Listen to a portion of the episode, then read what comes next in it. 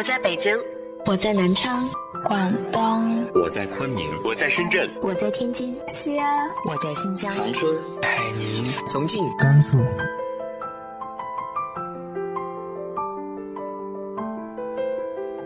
这里是 FM 幺八零八四，昨天的你的现在的未来，我是主播背着吉他的蝙蝠女侠。无论你在哪儿，这里都有我的温暖等你。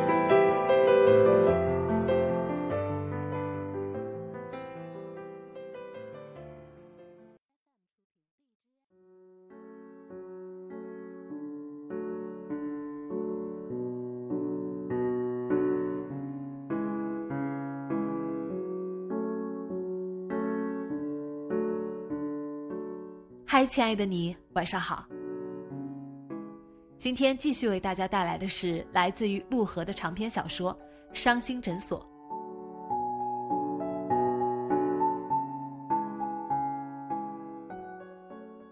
透过木栅栏和悬铃木树丛，可以望见院子里开始泛绿的草坪。草坪中央的广玉兰树上，开满了硕大的白色花朵。晴朗的傍晚。夕阳余晖斜斜的照进草坪，大老远的，你就为了让我来看这个？程峰懒洋洋的靠着长椅，打了个哈欠。燕杰第一次来找我的时候，土豆才九个月大。应轩望着安静的院子，微风吹过，树下的秋千轻轻晃起来。她对我说的是，她丈夫怀疑孩子不是她的，又不肯去鉴定。我问她，她说孩子肯定是她的，她想去鉴定，让事情有个结果。我知道，她没有骗我。不如说，她是通过跟我诉说，好让自己坚信不疑。宁轩转头看着程峰：“你有没有？”真正渴望过什么？有啊。程峰避开他的视线，目光投向院子中央的广玉兰树。以前我还以为，只要真的很想要什么东西，就一定能够得到。自我感动的人，总觉得别人要是不感动，简直就不是人，对吧？我不是为了感动你。宁轩低下头，沉默片刻，手指抚过薄牛仔裤下的膝盖。当你真正渴望什么东西，感觉就像刚刚断了一条腿。因为太痛了，你会觉得整个身体都不在了，只剩那条断腿。好像你能站着，不是靠剩下那条腿，而是靠已经不在的那条腿。你没办法相信那条腿早就不在了。因为疼痛的感觉太真实了，然后你会骗自己，说那条腿其实还在。听不懂，我没断过腿。程峰声音冷淡，鞋子蹭过碎石地面，发出沙沙的轻响。应轩只是看着自己的膝盖。自欺是一条极其孤独的路。没有任何人可以依赖，连自己也不例外。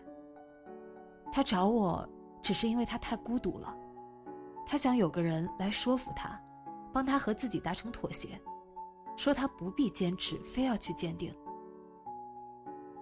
可你知道，我是怎么跟他说的吗？程峰略微侧过头，逃避是没有用的。令轩双手握住膝盖，握得太紧，手背上的骨节微微发白。我是这样对他说的：逃避没用。一个心理医生自然会这么说。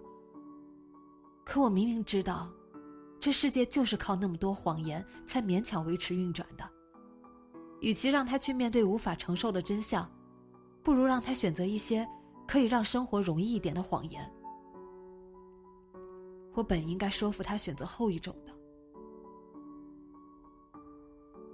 眼泪从下巴坠下，打在手背上，宁轩抬起头，仰望悬铃木枝叶间的狭小天空，等待眼泪慢慢挥发。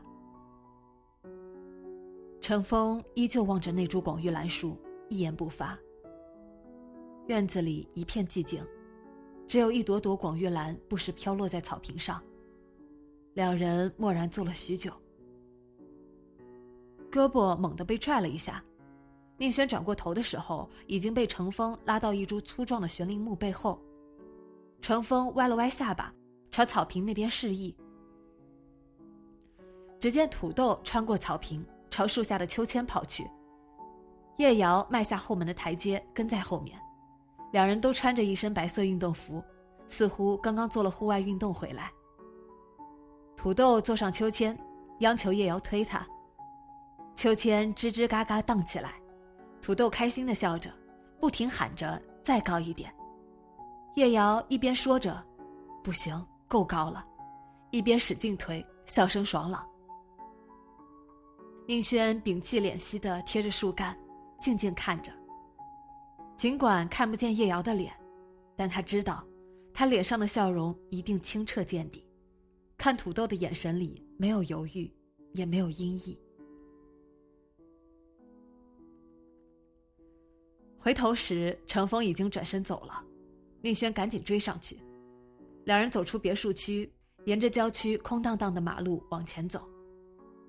程峰走得飞快，宁轩半跑着，才勉强没有被甩掉。你给他买的尤克里里，他一直当宝贝，现在已经会弹柠檬树了。什么尤克里里？我只记得他呼了我一脸冰激凌。程峰愤愤然说着。脚步却慢了下来，宁轩赶上去和他并排走。从你遇到他到现在已经一个多月了吧？其实，你自己也在犹豫，是吧？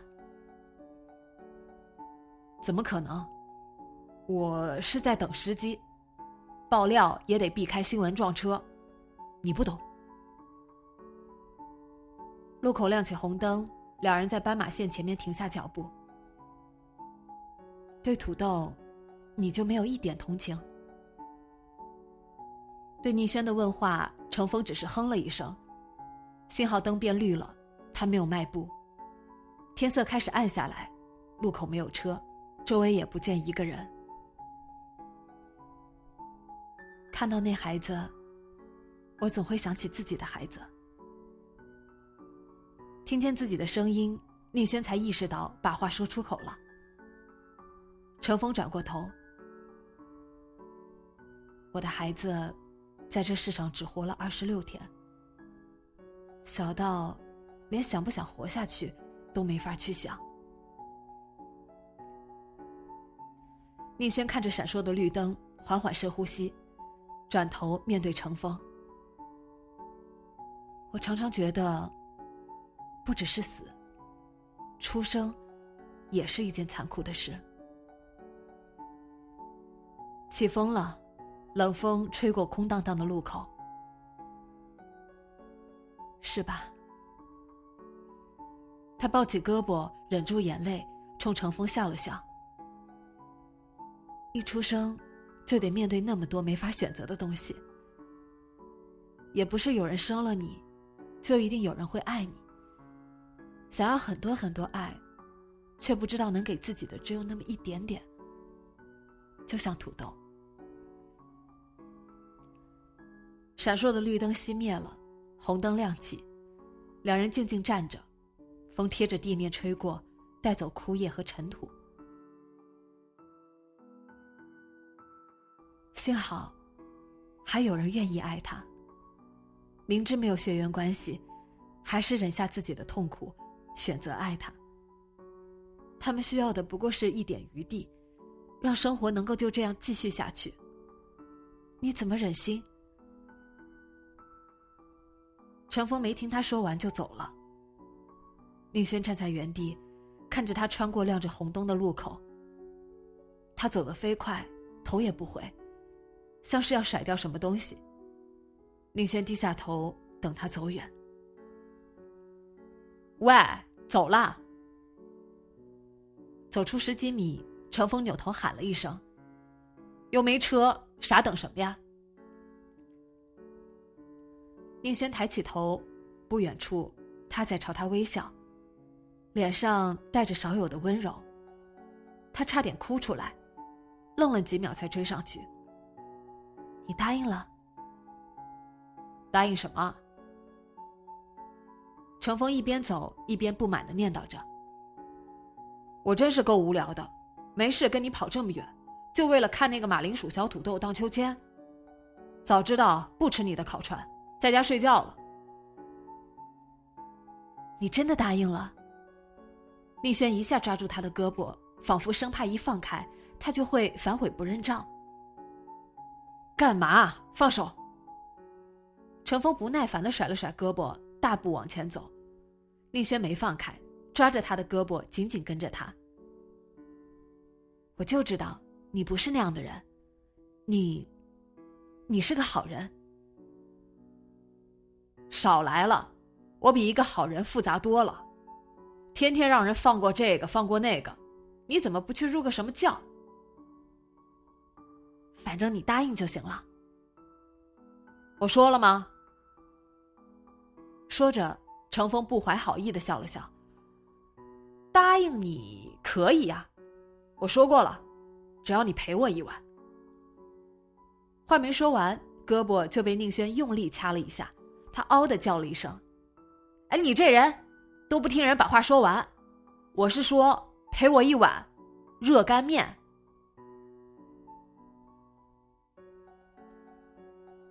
星期一天气晴朗，一大早宁轩就忙碌起来，收拾衣柜。换洗床单和窗帘，把棉被收起来，换上薄毯子。进入四月，寒冷一去不返，温暖的春天疏忽而至。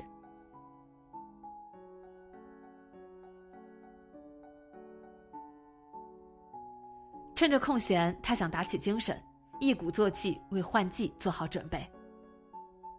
星期一向来是诊所最清闲的时候，尤其是白天，原因不明。也许是星期一类似某种新的开始，让人多少怀有一些勇气和希望，还不至于想向谁求助。应轩也喜欢星期一，尤其是清晨。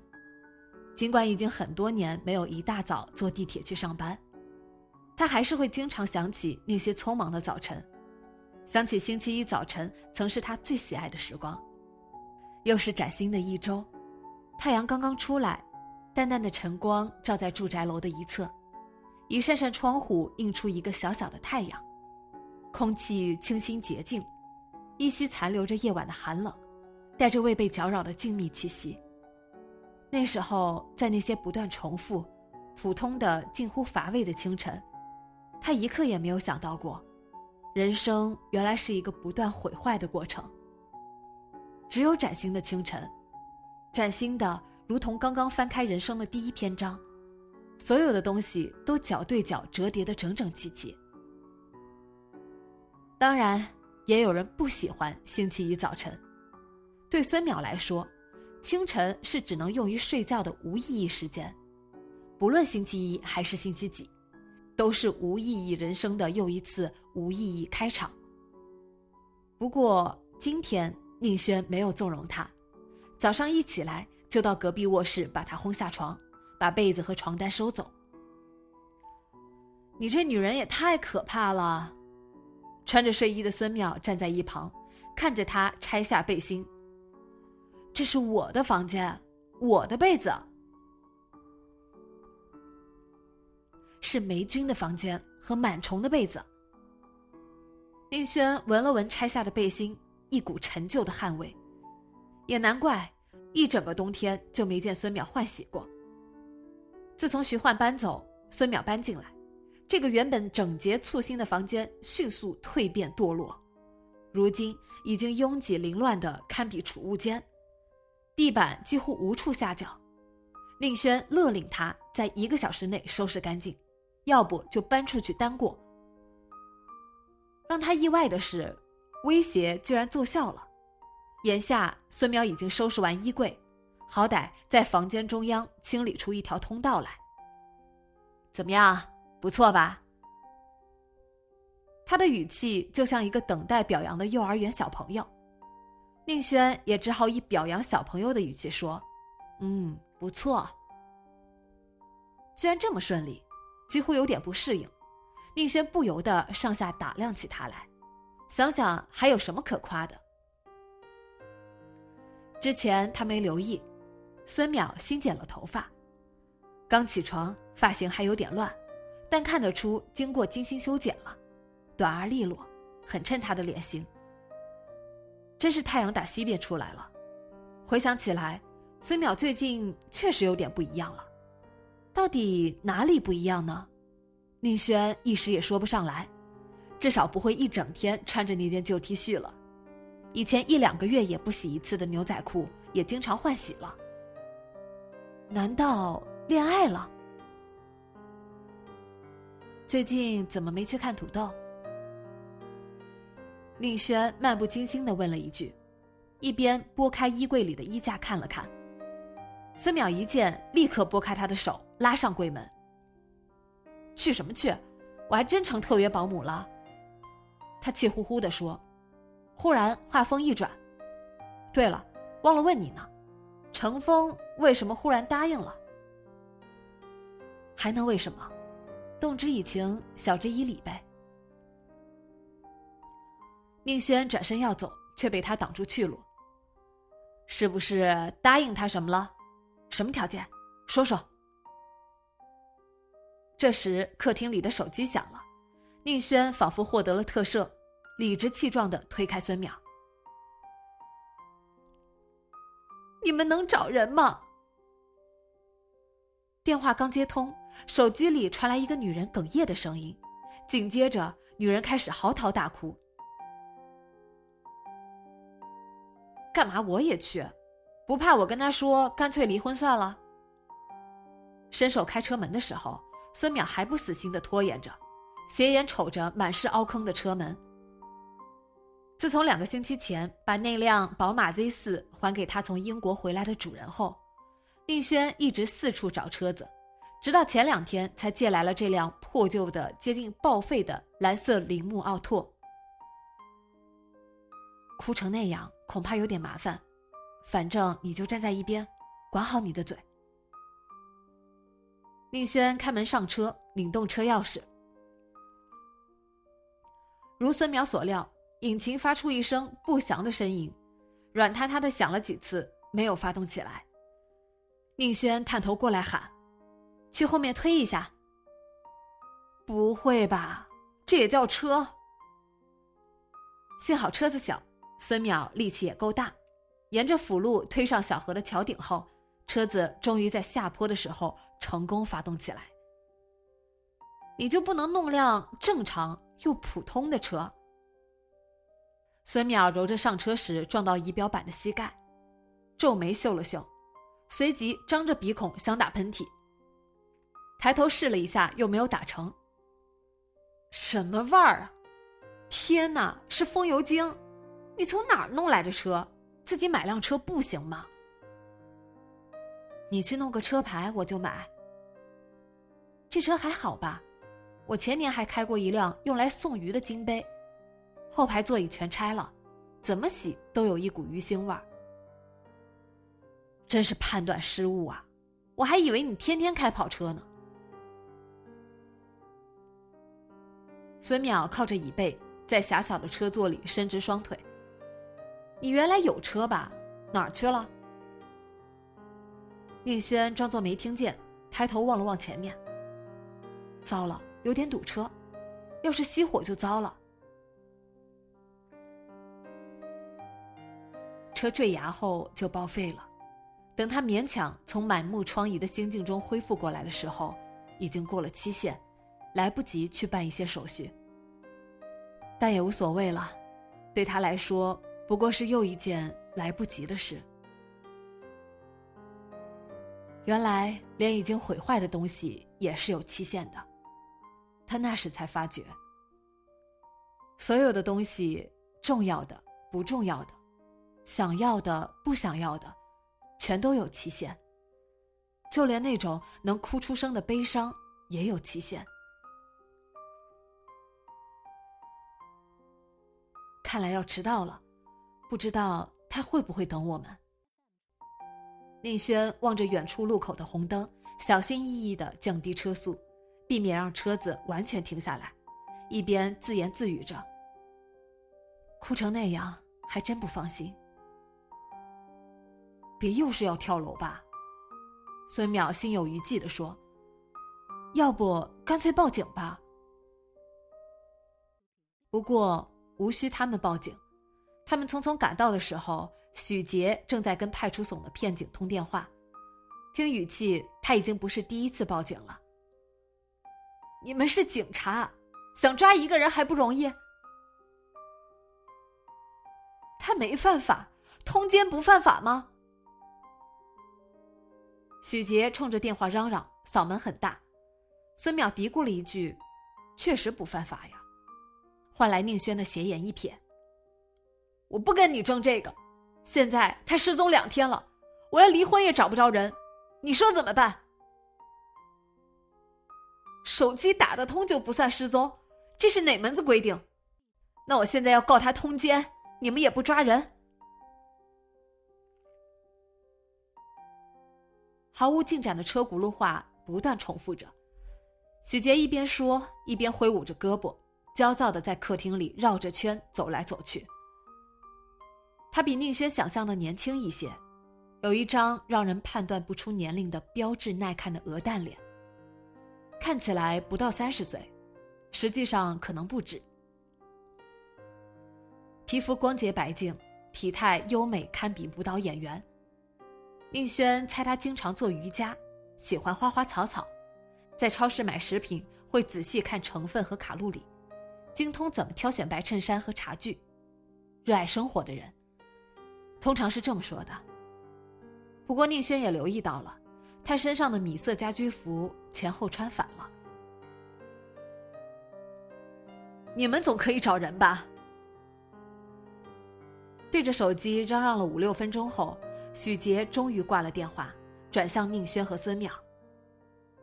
可能是刚刚冲接电话的片警发泄完了怒气，他看起来比刚才在电话里冷静的多。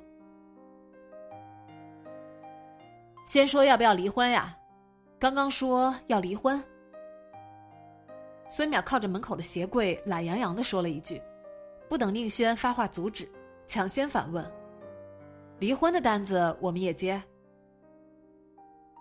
说的倒也是，宁轩没说什么，和孙淼一起转向许杰：“要离吗？”孙淼问。许杰看看孙淼，又看看宁轩，一脸茫然。仿佛无法理解这话的意思，毫无征兆的，他忽然放声大哭。宁轩和孙淼坐在沙发上静静等待，坐在茶几对面的许杰一直在哭，一边抱着纸巾盒，一刻不停的消耗纸巾。看得出，他不是那种能好好听人说安慰话的人，如果不让他尽情哭个够，他没法平静下来。宁轩猜。他打电话报警，也仅仅为了在他们到来之前稍微转移一下注意力。宁轩低着头耐心等待，视线扫过铺着亚麻垫子的榉木茶几，上面有一套青色陶瓷茶具，一个造型朴拙的日式侧把壶，两个小巧的斗笠杯，比他想象的更加精致。不管怎么看，客厅都洁净的无可挑剔，棉布沙发洁白簇新。地板上也看不见一根头发，餐桌上除了一个插满白玫瑰的花瓶，没有一点杂物。透过客厅的玻璃门，可以看见阳台上的花架，一层层隔板上整齐排列着小巧的花器，种满色彩鲜艳的多肉植物。最令人惊叹是客厅一角的书架，宁轩从来没见过有人会按照书籍颜色来排列书。从左往右，颜色逐渐变深；由上而下，则是冷暖色调的渐变。放眼望去，色彩协调的堪比光谱。呃，能用一下卫生间吗？趁着许杰停下来擤鼻涕，孙淼问了一句，举着一只手，像在路上跟人问路。许杰抬起头，拿着纸巾的手还捂在鼻子上。迟疑的指了指客厅一头。不离的话，要不先把合同签了。起身跨出两步后，孙淼回头说：“要不我们就先走了，你自己慢慢哭。离吗？你管我离不离？”许杰用力吸了吸鼻子，接着抽泣着问：“要签什么合同？怎么收费？要发票吗？不要的话可以打九折。”许杰一时有些茫然，望向宁轩。他开玩笑呢，宁轩无奈的笑了笑。找人另算，歇斯底里有自残倾向的家收。孙淼还在喋喋不休，宁轩伸手一拍他的后背，说：“你不是要借卫生间吗？”才把他打发走了。许杰忍不住笑了，放下纸巾盒，抽了张纸巾。仔细拭去脸上的泪痕，宁轩知道他已经平静下来了。